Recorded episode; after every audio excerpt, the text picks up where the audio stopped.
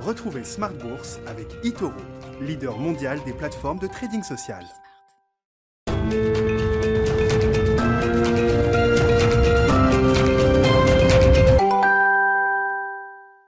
Bonsoir à tous et bienvenue dans Smart Bourse. Smart Bourse, votre rendez-vous bourse deux fois par jour en direct sur Bismart à midi et demi tout d'abord pour faire le point euh, sur les marchés financiers à la mi-journée et puis la grande édition le soir à 18h30, une heure de direct pour décrypter les enjeux de marché et revenir sur les grands sujets du moment et justement au sommaire de cette édition, le CAC 40 qui euh, ouvre la semaine dans le vert et revient sur les 6600 points récupérant ainsi une partie des pertes de vendredi à la suite des déclarations euh, de la Fed sur donc une potentielle hausse des taux euh, dès 2023, à savoir, on le rappelle, deux hausses de taux d'un quart de point de pourcentage. Un changement de ton pour la Fed avec notamment 7 gouverneurs sur 18 qui anticipent une hausse de taux dès 2022, soit dès l'année prochaine, à commencer par James Bullard, le président de la Fed de Saint-Louis, dont on va parler ce soir. James Bullard, dont les déclarations ont contribué à faire reculer les marchés vendredi dernier et les sujets monétaires qui sont au programme euh, tout au long de la semaine. Christine Lagarde a notamment euh, tout d'abord confirmé devant le Parlement européen le caractère accommodant de la politique monétaire de la BCE, euh, tandis que Jérôme Powell s'exprimera demain devant la Chambre des représentants sur le sujet des prêts d'urgence en lien avec la pandémie. Plusieurs gouverneurs de la Fed doivent également s'exprimer cette semaine, donc dans le sillage de la décision de politique monétaire de la Fed la semaine dernière, à commencer par James Bullard, encore lui justement, mais également Robert Kaplan qui ont détaillé leur vision de l'économie américaine dès cet après-midi euh, et qui déclaration qui sera suivie ce soir de celle de John Williams de la Fed de New York. Et en France, enfin côté valeur euh, à présent, euh, l'annonce des négociations avait été faite il y a quelques semaines. C'est maintenant chose faite. Pershing Square Tonting Holdings, le SPAC de William McMahon, a acquis 10% du capital d'Universal Music Group. Une acquisition négociée sur la base d'un prix global d'Universal Music Group de 35 milliards d'euros. Le titre de Vivendi la maison mère perd 0,24% ce soir. Smart Bourse, c'est parti.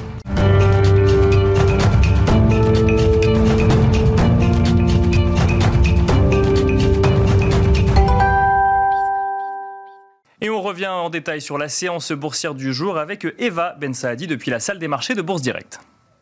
Le 440 clôture finalement dans le vert. Ce lundi, la Bourse de Paris enregistre une hausse de 0,51% pour s'établir à 6603 points. Les investisseurs ont su rester optimistes malgré le changement de ton la semaine dernière de la Réserve fédérale qui envisage désormais de relever ses taux directeurs en 2023, voire plus tôt. Ils ont également su faire fi des propos du président euh, de la Réserve fédérale de Saint-Louis en fin de semaine qui avait eux aussi semé le doute.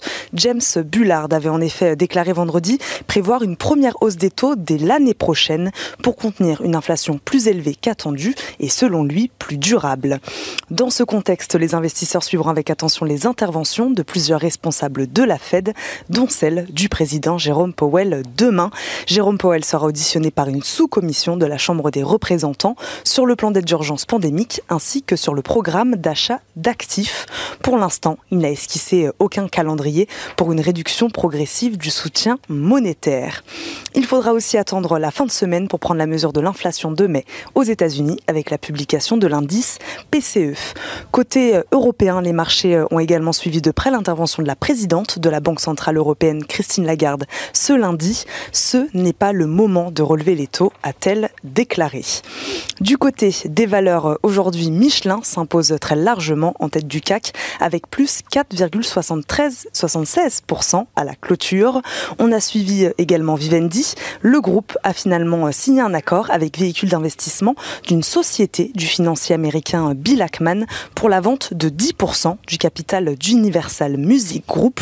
Montant de l'opération 3,5 milliards de dollars. Le groupe français veut tirer le maximum de la valeur du MG via un processus d'introduction en bourse qui verra Vivendi distribuer 60% du capital de sa filiale à ses actionnaires actuels. Air Liquide fait partie des fortes hausses de la journée après la signature d'un protocole d'accord avec euh, Airbus et le groupe ADP dans le but de préparer l'arrivée de l'hydrogène dans les aéroports en 2035.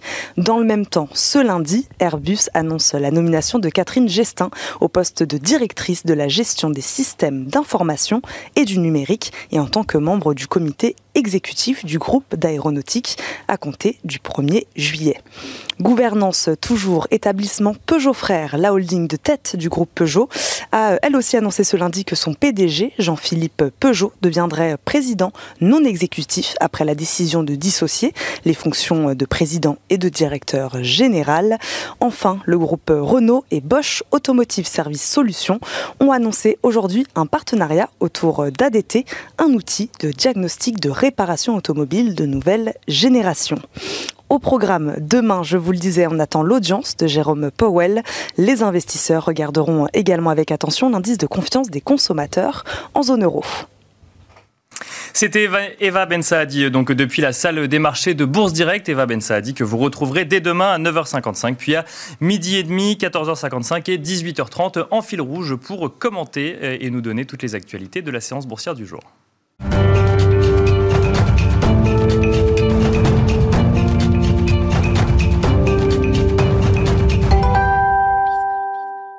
Et c'est parti pour Planète Marché avec trois experts en plateau pour décrypter les nombreux sujets d'actualité euh, qui nous animent ce soir. Vincent Chéniaud, tout d'abord, est avec nous, directeur de la recherche chez General Investment. Bonsoir, Vincent Chéniaud. Bonsoir. À vos côtés, Julien Nebenza, le président de Futuriem. Bon, bonsoir, Julien Nebenza. Bonsoir, Nicolas. Et euh, à ma gauche, Pierre-Alexis Dumont, directeur de la gestion actions et convertibles chez Groupama AM. Bonsoir, Pierre-Alexis Dumont. Bonsoir, Nicolas. Alors, euh, messieurs, je, je, disais en introduction, l'actualité est assez riche en ce moment. à la suite de, donc, de la prise de parole de Jérôme Powell la semaine dernière et du compte-rendu euh, de politique monétaire de la Fed.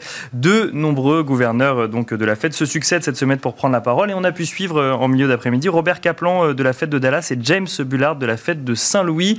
Ce même James Bullard dont on parle beaucoup hein, depuis, depuis quelques jours, notamment depuis vendredi dernier, puisqu'il a accéléré ce qu'on pourrait appeler les questionnements finalement des marchés financiers vendredi, en expliquant que les hausses de taux devraient arriver dès 2022.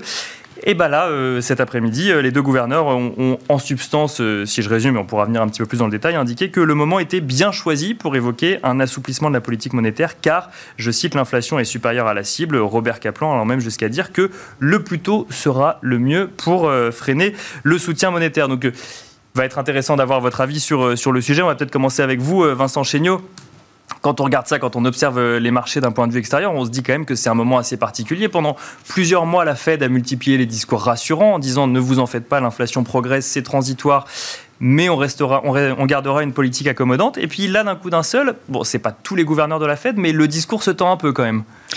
Oui, alors en effet, je, crois qu'il faut y voir euh, un certain flou entourant euh, le nouvel objectif de la Fed. Vous savez que la Fed euh, a fait une revue stratégique l'année dernière mhm. qui l'a conduite à adopter un nouvel objectif, un objectif d'inflation moyenne et d'emploi inclusif. Mhm.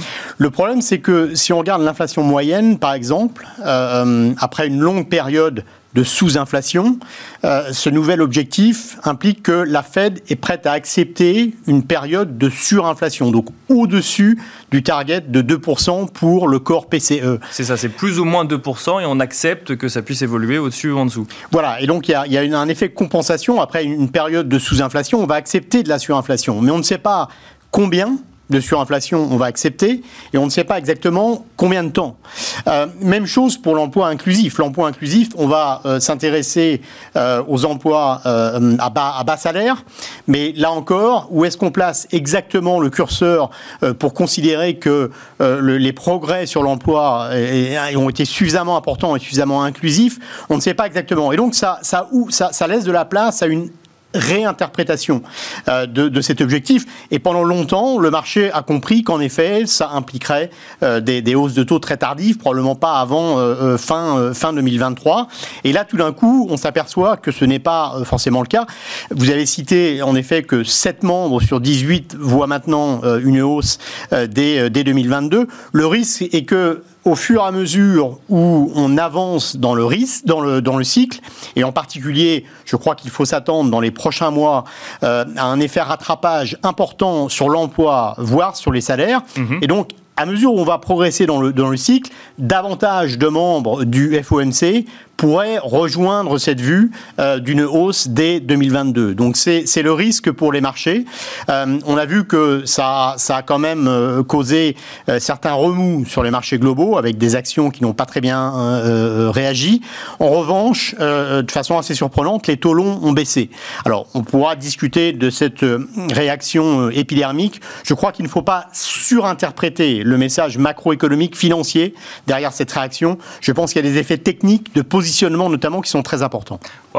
Sans, surinterpréter, on y reviendra quand même un petit peu parce que c'est vrai que c'est un petit peu contre-intuitif de, suivre notamment le taux à 10 ans américain et de se rendre compte qu'il baisse au moment où les craintes se réalisent. Juste avant, pour, pour bien comprendre ce que vous nous avez dit, euh, Vincent Chéniaud, c'est que finalement, euh, un objectif euh, un peu flou euh, de la Fed, ou en tout cas qui se laissait un petit peu plus de latitude sur euh, l'emploi ou sur l'inflation, laisse en fait une plus grande part à l'interprétation, si je comprends bien, et à un revirement de situation d'un coup d'un seul, c'est ce que vous nous dites?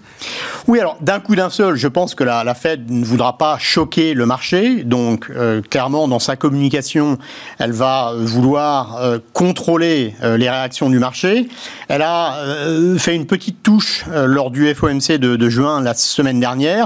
Elle va prendre acte de la, réaction du marché, mais euh, ce qui est sûr, c'est qu'ils veulent éviter euh, à tout prix la répétition du taper tantrum de 2013. Souvenez-vous, euh, de mai à septembre 2013, les taux réels 10 ans avaient monté de 150 points de base. Donc ça, c'était un choc très important sur les conditions financières que la Fed veut éviter.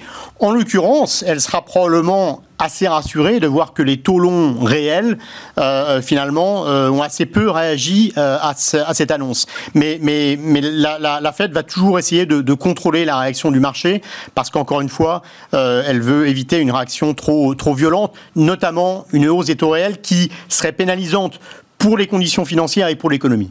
Donc là, on est plutôt, selon vous, sur une bonne communication, un bon exercice de communication de la Fed, puisque c'est ce qui se joue actuellement en ce moment, puisque la politique monétaire reste inchangée, mais on commence à préparer les esprits. Voilà, elle veut y aller en, douceur. Euh, je crois que euh, on en saura un peu plus lors du, euh, de la réunion des, banques centrales de Jackson Hole du, 26 au 28 août. c'est toujours un, rendez-vous important pour la Fed en termes de, communication. Et ensuite, le FOMC de, septembre, où là, on aura peut-être un peu plus de détails sur le tapering, sur la réduction des achats, son, timing, voire, voire son, son rythme. Mais la Fed va y aller par étapes en, évitant euh, de, choquer le marché. Donc je crois que alors voyons la réaction dans les prochains jours, mais ce qu'on voit aujourd'hui est plutôt rassurant. Et en effet, euh, je, ne pense pas que ce, changement de ton euh, implique un, un, reversement complet de, du sentiment euh, de, marché et notamment euh, du sentiment vers le, vers le risque. Je pense que les actifs risqués peuvent encore bien résister cet été. Bah, on en parlera justement notamment sur la réaction des marchés euh, financiers. Avant cela, Julien Nebenzal, bah, même, même, question sur ce moment assez particulier. On a parlé de, donc, de, flou sur potentiellement les, les objectifs de la Fed pour se permettre de, se donner un petit peu plus de latitude. Là, le, le discours qui se tend un petit peu de la Fed, vous l'interprétez comment? Avec en plus euh, le discours de Jérôme Powell d'un côté, puis ensuite bah, les, premiers à prendre la parole en début de semaine qui sont les, plus faucons finalement. Oui, le sujet a déjà été bien couvert pour euh, essayer de donner euh, peut-être un, autre éclairage. J'ai été, je crois, comme beaucoup, assez surpris de l'intervention de vendredi.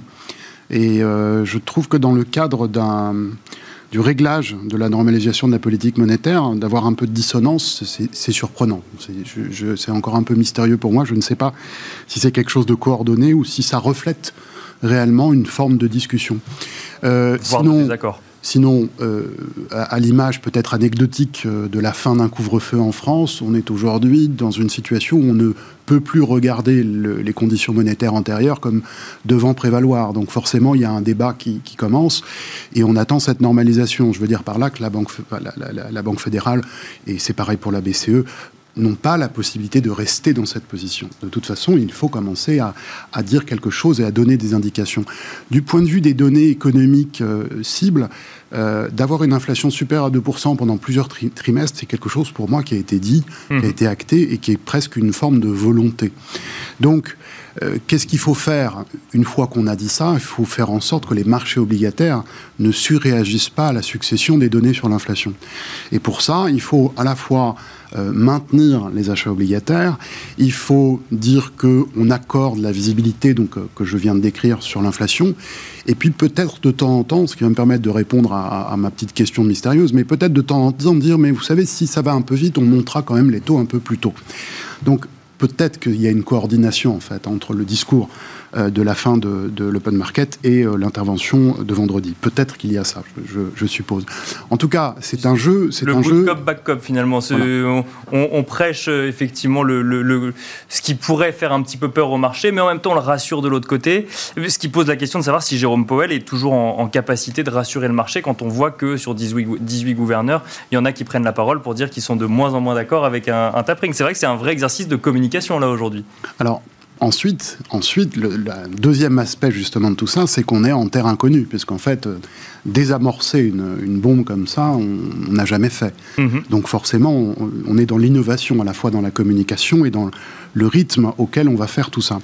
Euh, surtout qu'il y a une supposée, ou parfois parfois légitimée euh, indépendance des banques centrales, alors que, par exemple, si on regarde un siècle plus tôt, quand il y avait des, je dirais, des, dépenses budgétaires très significatives, par exemple les efforts de guerre, la Banque centrale était quand même soumise, ou ce qui équivalait à la Banque centrale aujourd'hui, était quand même soumise au pouvoir politique.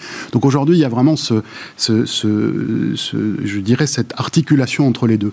Mais avec la nomination de, Yellen, on est sur une osmose, je dirais, C'est pour ça que ça me, moi, ça me renforce dans l'idée que la Banque centrale ne va pas en fait réellement durcir les conditions et qu'on va rester dans une situation très accommodante pendant relativement longtemps. Mais pour qu'il n'y ait pas de dérapage sur la partie obligataire, encore une fois, il faut que de temps en temps on dise oui, mais si c'est un peu différent, alors nous ferons un peu différemment.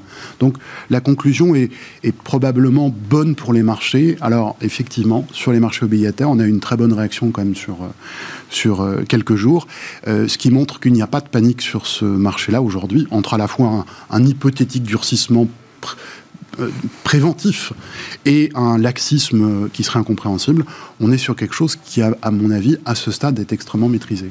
Alors, parlons des marchés obligataires, puis après, on, continuera avec vous, Pierre-Alexis euh, Dumont, sur, euh, sur, sur la Fed et notamment les, marchés obligataires. Mais le, on a vu du coup la, donc la, déclaration de la Fed, on a vu donc James Bullard vendredi les craintes devenaient presque réalité, ou en tout cas euh, prenaient une consistance plus forte par rapport à euh, ce qui existait, euh, ce qui pouvait exister avant. Et d'un coup d'un seul, le rendement à 10 ans, qui était très très suivi depuis quelques mois, se détend, mm. alors qu'il avait tendance à progresser dès qu'on envisageait que l'inflation puisse, elle, un petit peu progresser.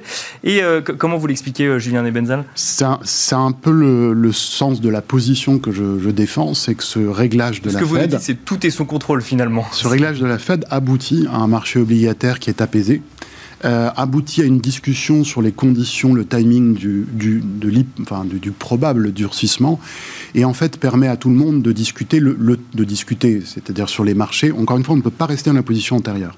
Ça, c'est un acquis. Donc il faut forcément ouvrir vers, le changement et la normalisation. Ça permet de le faire tout en donnant, et là je pense du point de vue, c'est pour ça que je rapproche la politique économique de la politique monétaire, tout en donnant le temps euh, de l'impact des dépenses budgétaires sur la tenue de l'économie. Parce que c'est pas parce que des choses ont été décidées, votées, etc., en dehors des chèques qui ont été immédiatement distribués, que l'économie va immédiatement euh, accélérer.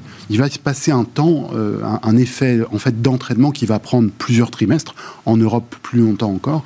Et c'est ce qui explique que la position, je pense, de la Banque centrale américaine est celle de continuer à avoir ces conditions accommodantes tout en exposant le plus possible qu'elle sera à la manœuvre si ça change. Pierre-Alexis Dumont va évoquer du coup cette politique monétaire qui se durcit un petit peu et, euh, euh, on enchaînera sur les euh, taux obligataires et ensuite vous réagirez. Vincent Chéniaud, je sentais que vous vouliez réagir à ce que disait Julien Nebenzal, mais du coup, bah, Peut-être une question un peu plus globale pour, pour, vous, euh, Pierre-Alexis Dumont, qui va englober bah, les causes et les conséquences finalement. Euh, Est-ce que vous partagez déjà ce, même avis de Julien Nebenzal que finalement tout est sous contrôle et qu'on est sur un exercice de communication nouveau mais maîtrisé? En tout cas, j'admire la, la, maîtrise parce que c'est pas simple. Voilà, on a, on a quand même un, une sorte de ligne de crête où il faut rester crédible tout en continuant à financer dans des conditions en effet euh, euh, de renforcement de l'inflation qui, qui naturellement ferait qu'on aurait tendance quand même à, à, durcir la politique monétaire. Donc là, là aujourd'hui, il faut le reconnaître, ça a été très bien maîtrisé puisque les réactions sur les marchés ont été relativement limitées, voire très limitées. Hein, euh, si, si, euh, parce que c'est un vrai changement de pied quand même. Hein, euh, on, a, on, a avant et après, hein, avec, disons, une avance de phase sur la remontée de taux, des, des, des, des, hauts qui semblent prendre quoi, des, la partie dure, de, du pro-durcissement qui semble prendre qu'on appelle les beaucoup, beaucoup, effectivement. beaucoup, beaucoup plus euh, d'influence euh, par, par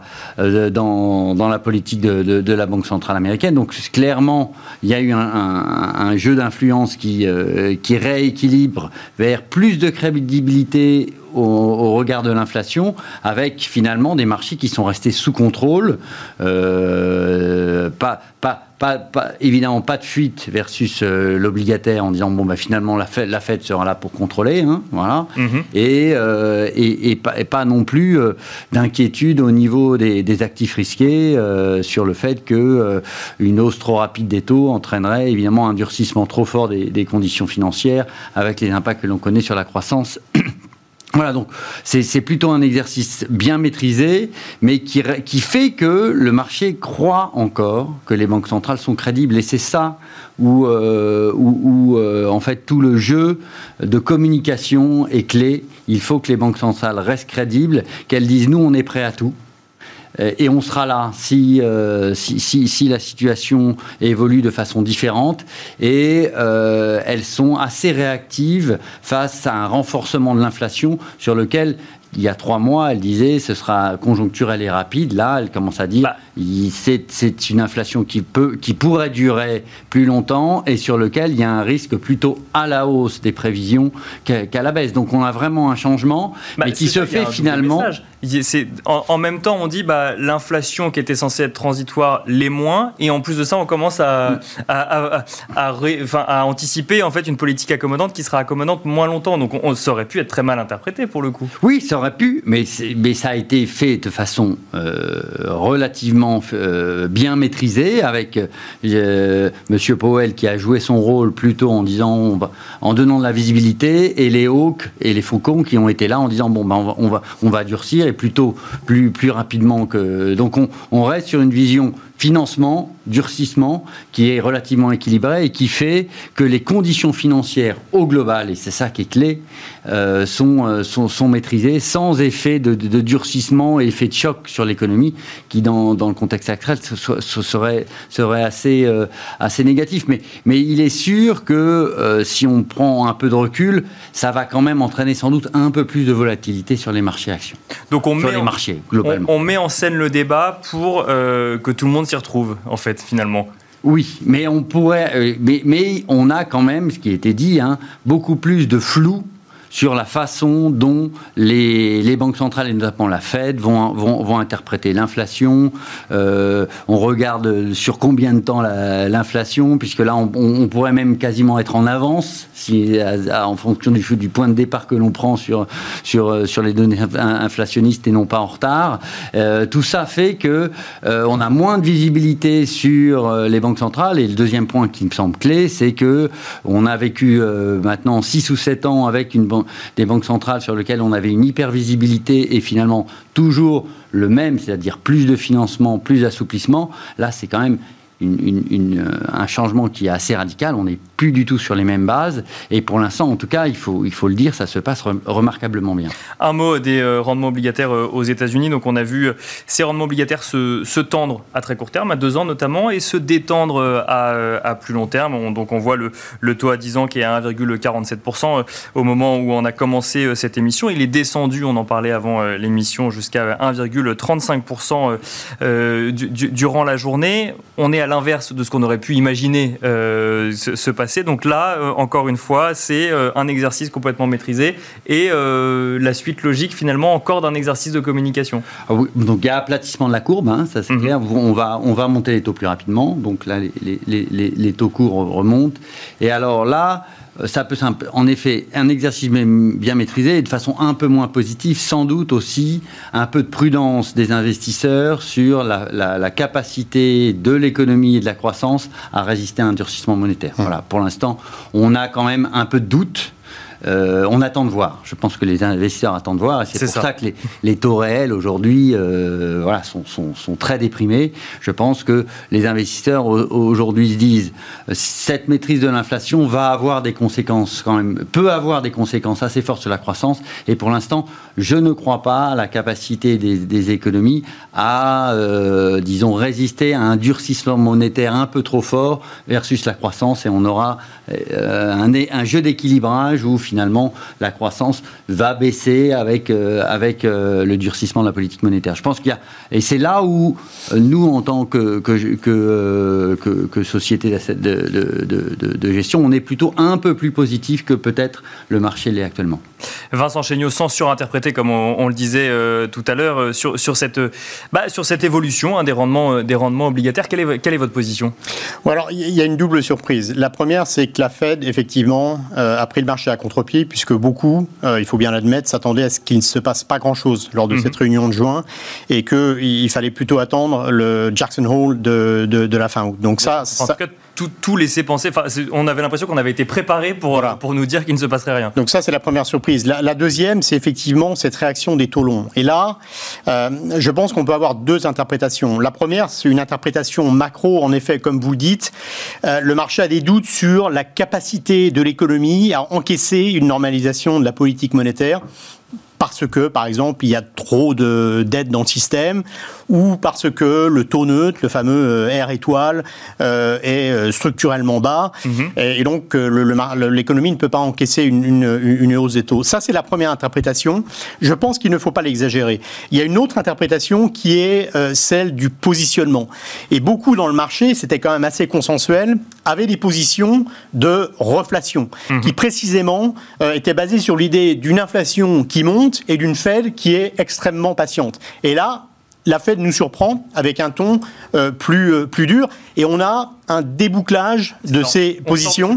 Voilà. Et donc on voit un dollar qui se reprend, on voit des points morts d'inflation qui baissent, on voit des courbes qui s'aplatissent très fortement. Et un trait vraiment consensuel, c'était le trait de pontification de la courbe, donc des taux courts maîtrisés parce que la Fed ne va pas bouger et des taux longs qui vont monter à, cause de l'inflation. Et ça, ça a été renversé. Donc on a une réaction très violente de la courbe. Si vous regardez la, la, courbe 50-30 ans, par exemple, aux États-Unis, elle s'est aplatie de façon très violente. Et donc je pense qu'on a beaucoup d'acteurs qui ont été vraiment pris à contre-pied.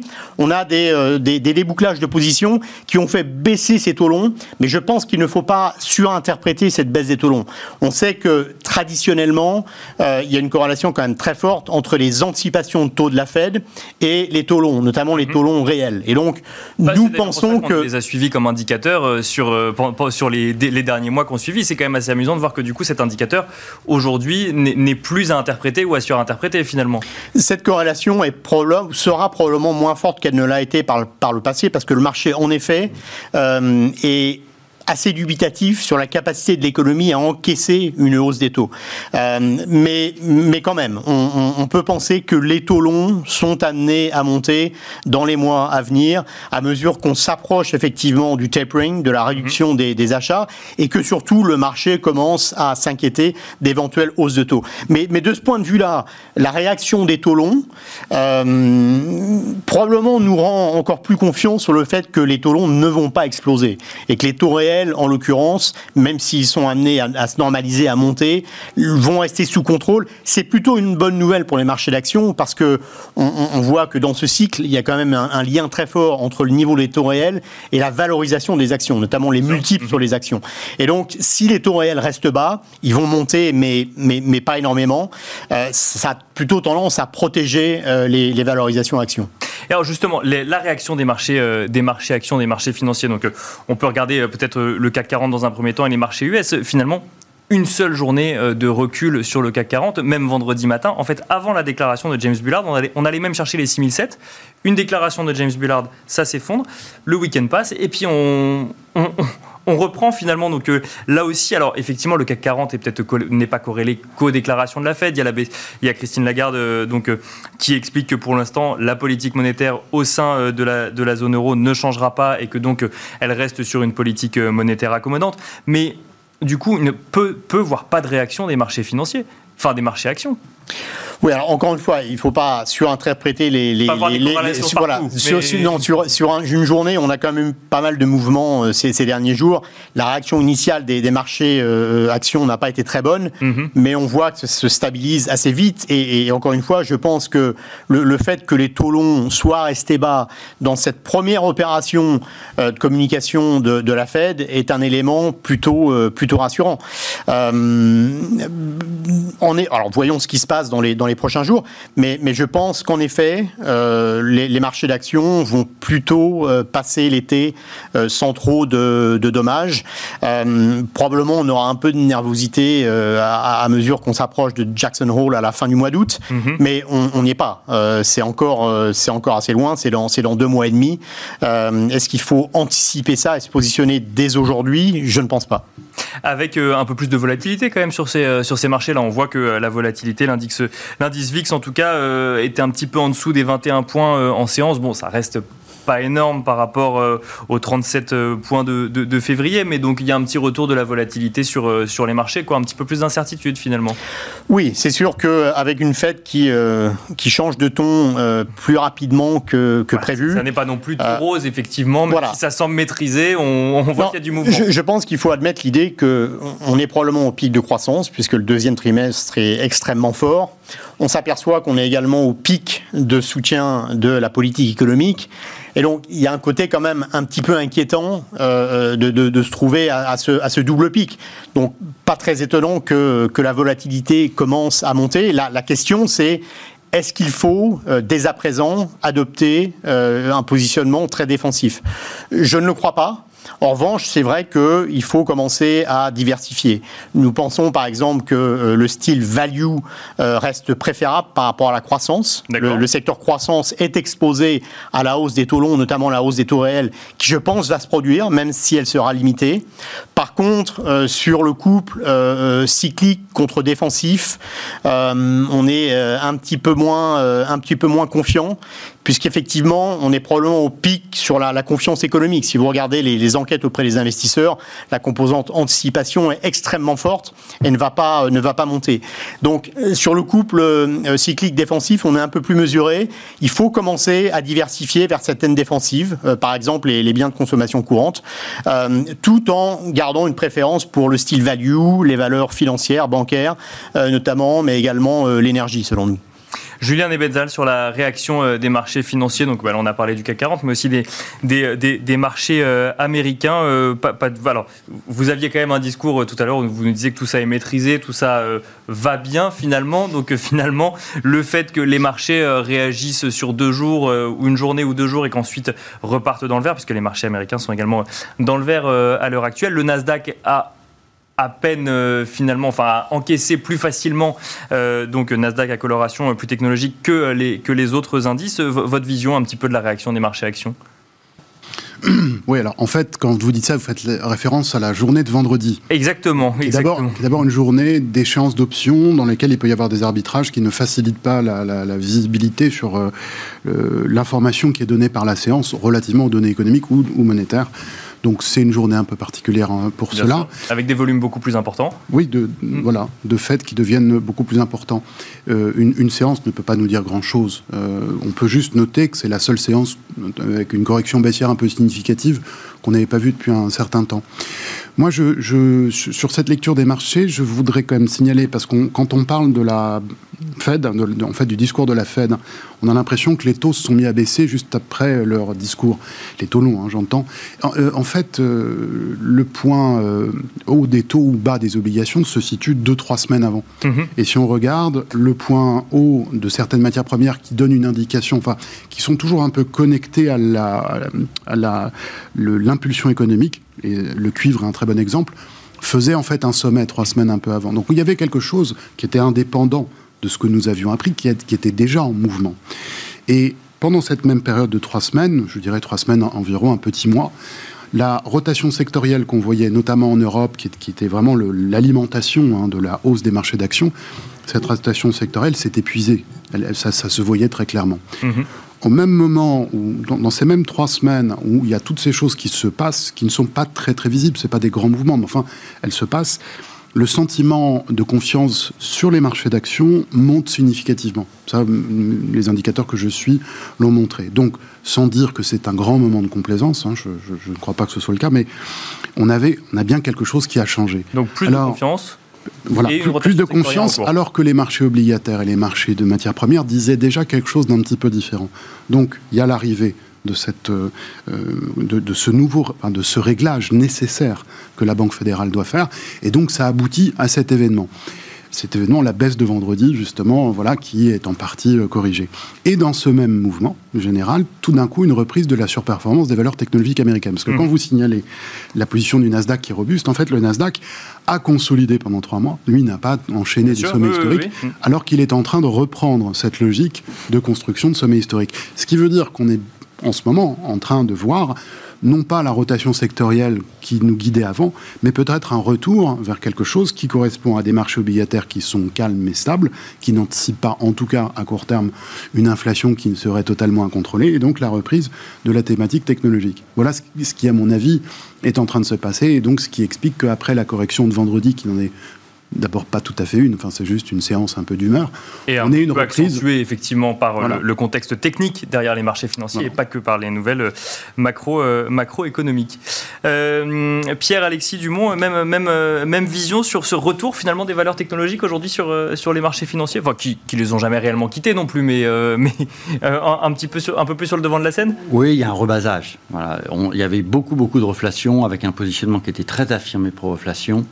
là ça se rééquilibre avec un discours en effet euh, euh, de façon cohérente. Je pense que c'est, ça me semble assez naturel avec un discours un peu plus dur euh, de la Banque centrale et de la Fed. Mais c'est vrai qu'une séance ne fait pas, ne, fait pas la, tendance. Donc on attend un peu de voir en, effet post ces repositionnements avec en plus le phénomène de fin de mois, de, fin juin, qui aussi hein, potentiellement peut entraîner des mouvements, disons, de, de repondération euh, avant l'été, avant l'été, sachant Aujourd'hui, les investisseurs sont extrêmement sous-exposés sur l'actif obligataire, hein, donc euh, mhm. il faut il faut avoir ça en tête. Hein, c'est le, les marchés sont, sont, sont un animal très dynamique, euh, et donc aujourd'hui, on pourrait avoir, c'est vrai, des, des, des, des, mouvements qui peuvent qui, qui, qui, qui peuvent paraître surprenants.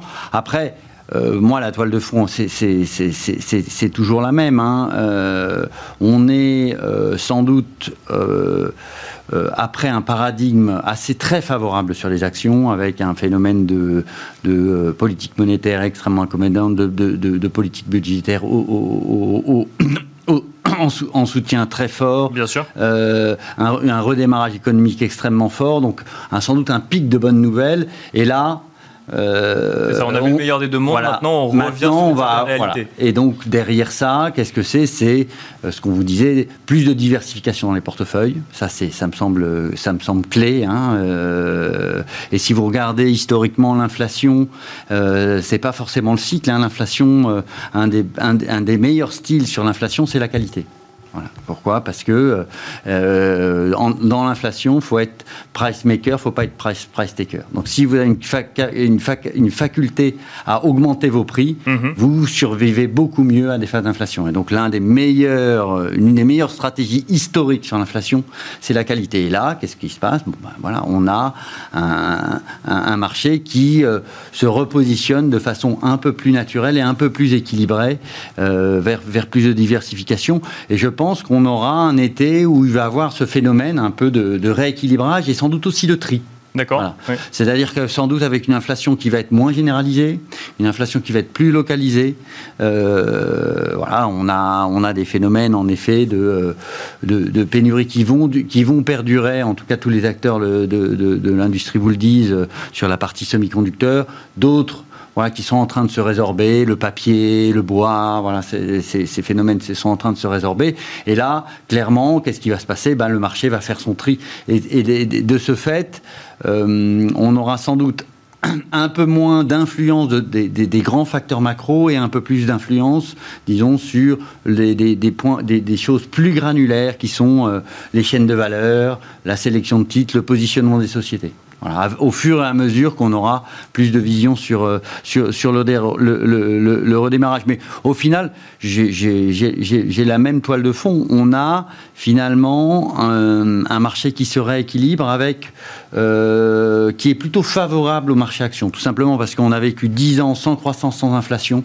Là, il y a sans doute plus d'inflation, un peu plus de croissance, en tout cas une croissance qui est plus soutenue. Et là, bah, la valorisation relative des actions par rapport aux obligations, elle est quand même encore assez favorable aux actifs risqués. Et si on n'a pas une, très forte chute de la croissance, voilà, les, actifs risqués n'ont aucune raison de mal se comporter dans ce, contexte. Un mot rapide, vous l'avez un petit peu évoqué euh, sur euh, les euh, matières premières, Vincent Chéniaud, bah, ces matières premières, donc effectivement, c'est plus une nouveauté qui continue à progresser, même si certaines là se, se, stabilisent un petit peu. Je pense notamment à plusieurs métaux, l'argent d'ailleurs a pas mal reculé. On a vu que la Chine a été obligée de, réagir en expliquant d'un côté on va contrôler les prix et de l'autre on va sortir quelques stocks, notamment de cuivre, de zinc ou d'aluminium, parce qu'ils sont confrontés à une progression, à une progression des, prix de production. Donc là on n'est pas sur l'inflation, on est sur les prix de production. Mais comment on l'interprète? C'est euh, on, est reparti trop vite, trop fort, et là on, il faut qu'on calme un peu le jeu euh, pour éviter une surchauffe? Non, la, Chine a une approche très volontariste euh, en la matière. Alors après, euh, est-ce que euh, ces actions euh, peuvent permettre de, calmer le marché global des matières premières? Ça semble compliqué. J'en suis, voilà, je suis un peu dubitatif, mais, mais ceci dit, ça fait maintenant plusieurs semaines que, que la Chine communique sur, sur le sujet. Sur les matières premières, on a des mouvements, comme vous le dites, un peu contrastés. Bon, on avait des positions spéculatrices spéculatif très fort, par exemple sur le cuivre. Mhm. Ça fait partie aussi de ces thèmes ESG, euh, l'électrification, euh, avec des, euh, des matériaux qui vont être très, très importants dans ce, dans ce processus. Là, effectivement, les, les, traites de reflation sont un peu en perte de vitesse, on a des prises de profit. Donc, le, le, le, cuivre a, a, baissé. Globalement, je pense que même si on est probablement au pic de croissance, la croissance va rester forte, au-dessus du potentiel au second semestre. Euh, et le prix des matières premières va probablement euh, rester soutenu. Et encore une fois, il y a ces, ces, ces questions de climat, de ESG en toile de fond. Euh, vous savez, par exemple, vous l'avez lu, le, le, rapport de l'Agence internationale de l'énergie, qu'on veut accélérer la transition. Ça va probablement impliquer des, des, caps sur la production, donc des contraintes de l'offre. Pour construire des panneaux solaires, effectivement. Voilà. Donc sur, sur, sur, le pétrole, ça, ça, ça peut impliquer des contraintes sur l'offre ça peut également soutenir euh, les, métaux de base. Et, je pense que tout ça va, maintenir une tendance favorable sur, le, prix des matières premières. Et donc en toile de fond également euh, sur, euh, ce, thème de l'inflation. Et je veux vraiment insister sur le fait, alors c'est vrai qu'aujourd'hui les marchés se, comportent bien. Encore une fois, je ne pense pas qu'il faille passer en super défensif, davantage de, diversification, value, quelques les valeurs de, qualité, quelques valeurs défensives. Commencer à mettre des, stratégies de, couverture, mais en même temps, je ne voudrais pas donner l'impression que tout va bien dans le meilleur des mondes. Euh, l'inflation est un, est un vrai sujet. Si vous regardez auprès des membres de la Fed euh, qui donnent leurs prévisions, ils, donnent également une indication sur le risque. Aujourd'hui, un niveau très élevé de membres de la Fed qui pensent que le risque d'inflation est à la hausse. Mhm. Euh, donc ce, ce, problème demeure et probablement on va voir des taux longs qui quand même se tendent dans, dans les mois et les trimestres qui viennent. Julien et Benzal, on va finir avec un, petit exercice de synthèse sur le, temps qui, nous reste. Euh, qu'est-ce que vous regardez du coup dans, dans, la situation euh, actuelle? Qu'est-ce que, qu'est-ce que vous conseillez? Bah écoutez, en, synthèse, je citerai euh, un sondage que je donnais il y a une semaine. Le résultat d'un sondage que je donnais il y a une semaine, c'était 400 gérants interviewés dans le monde entier sur une batterie de questions, toute taille de gestion, c'était de gestion confondue.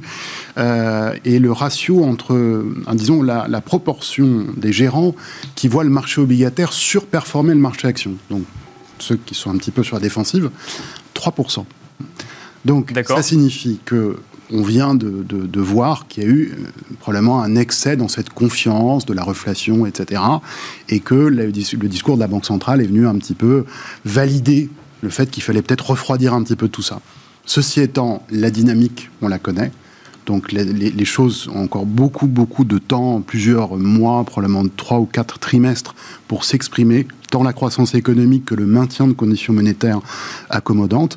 Et donc je pense que les conditions sont réunies pour que tout se passe globalement bien. En revanche, compte tenu des effets de complaisance que je citais sur les marchés d'actions, qui ne sont pas dramatiques, mais qui sont quand même apparus, réduire, alors on, parlait de diversification, je dirais moi aussi réduire la volatilité des portefeuilles me semble souhaitable pour les mois qui viennent. Pourquoi? Parce que il n'est pas évident qu'on ait tant de rendement que ça face à, un risque de volatilité élevé compte tenu de tout ce qui vient d'être dit. Donc, ne pas trop s'inquiéter, mais ne pas prendre de risques inconsidérés maintenant, c'est probablement pas le bon moment. Juste conserver le cap en réduisant la volatilité. Voilà ce que je peux dire en, aussi synthétiquement possible. En synthèse. Merci beaucoup, euh, messieurs, de nous avoir euh, détaillé vos expertises pour décrypter un petit peu euh, les enjeux de marché actuels, donc avec effectivement une vision à court terme, hein, puisqu'on a parlé d'une ou deux séances et qu'on a essayé essentiellement. Merci donc Vincent Chéniaud, directeur de la recherche chez General Investment. Merci Julien Nebenzal, de président de Futuriem. Et merci Pierre-Alexis Dumont, directeur de la gestion actions et convertibles chez Groupama AM.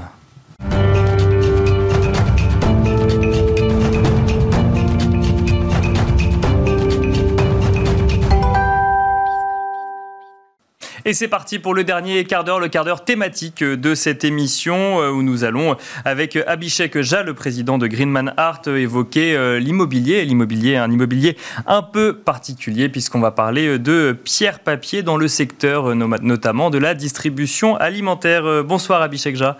Bonsoir Nicolas, je suis ravi d'être là. Bienvenue, vous êtes cofondateur donc et président de Greenman Art. Euh, je l'ai dit, on va évoquer bah, donc euh, ce secteur euh, de l'immobilier sous un angle un peu particulier puisqu'on va parler d'investissement en fait dans des surfaces de distribution alimentaire. Peut-être un petit mot rapide de Greenman Art puisque c'est arrivé en France en fait finalement il n'y a, pas si longtemps, l'année dernière.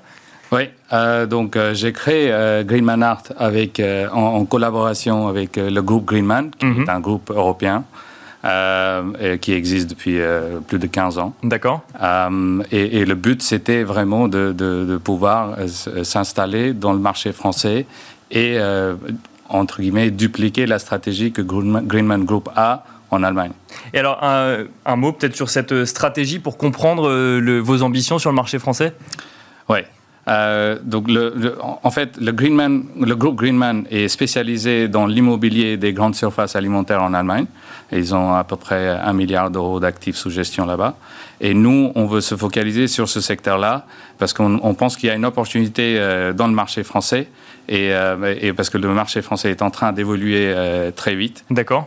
et l'idée, c'est de vraiment d'être sur place au bon moment pour pouvoir capitaliser sur cette opportunité.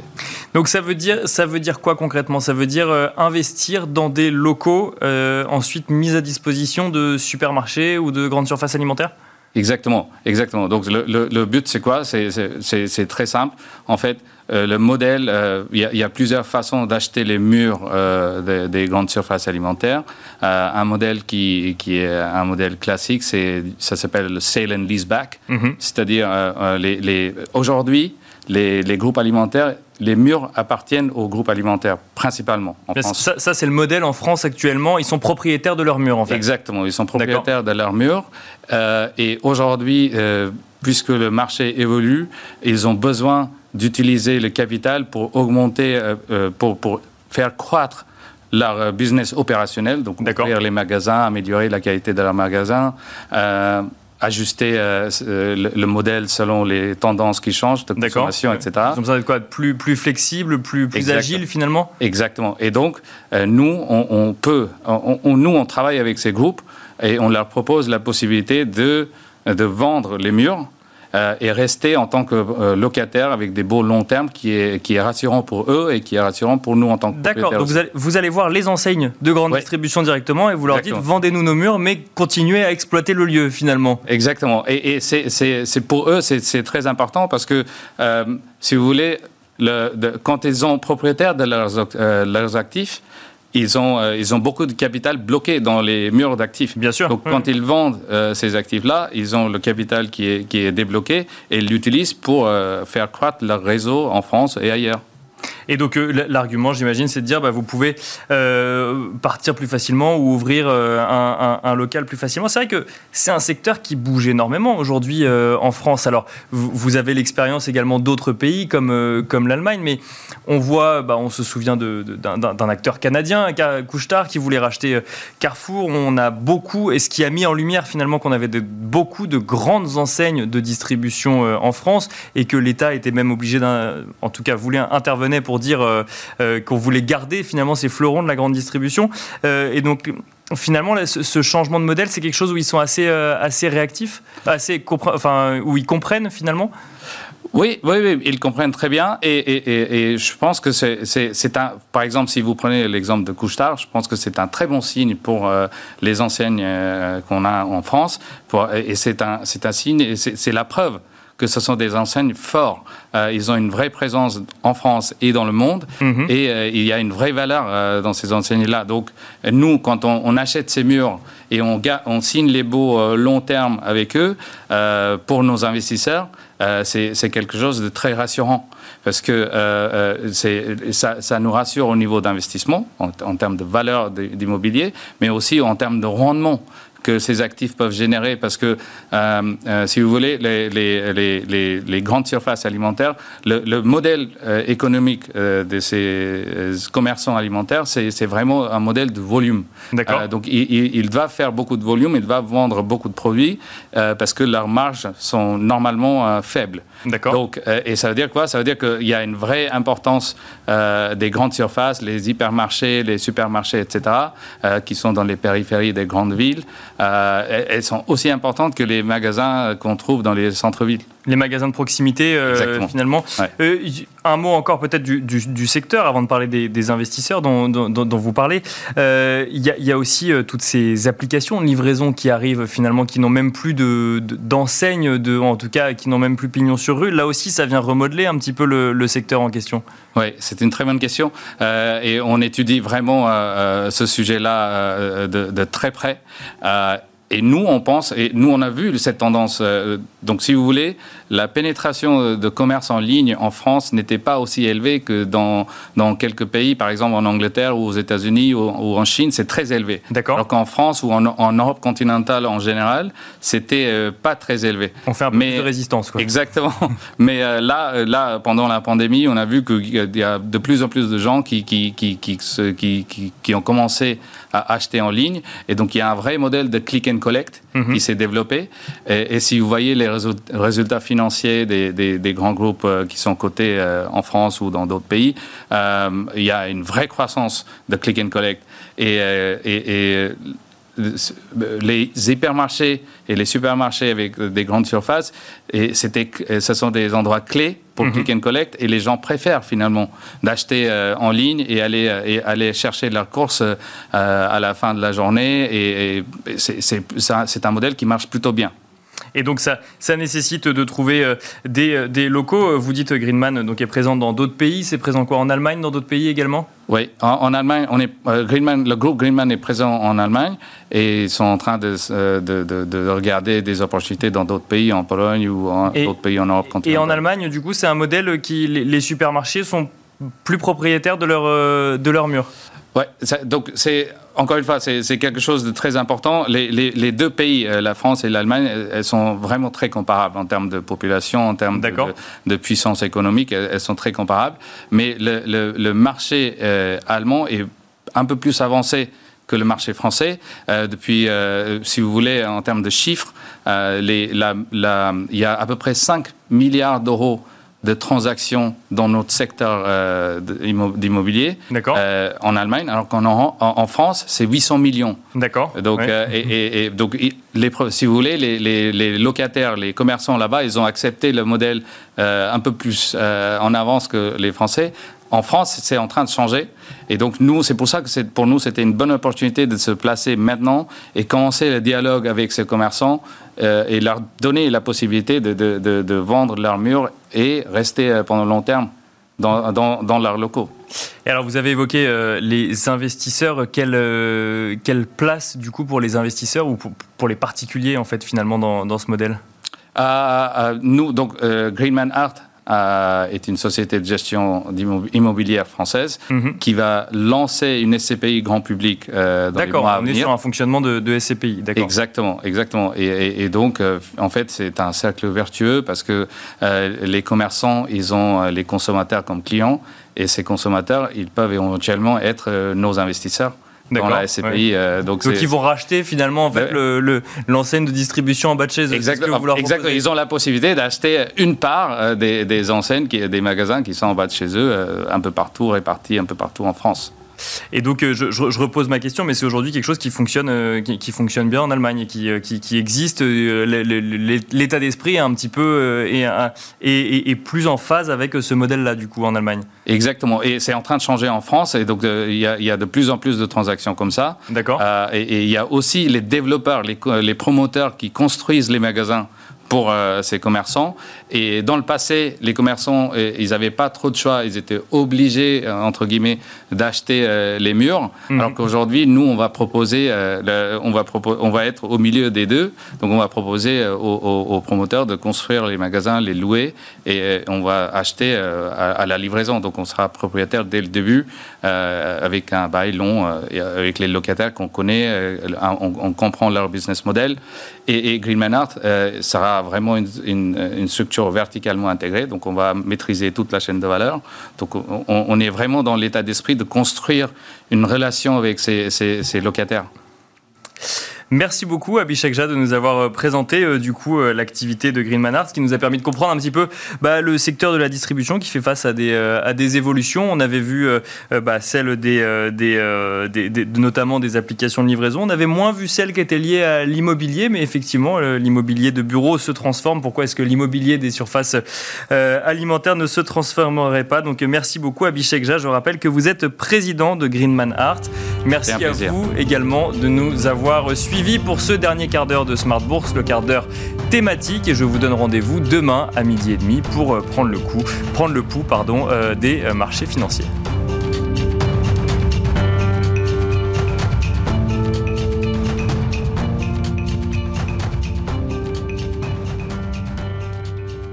C'était Smart Bourse avec Itoro, leader mondial des plateformes de trading social.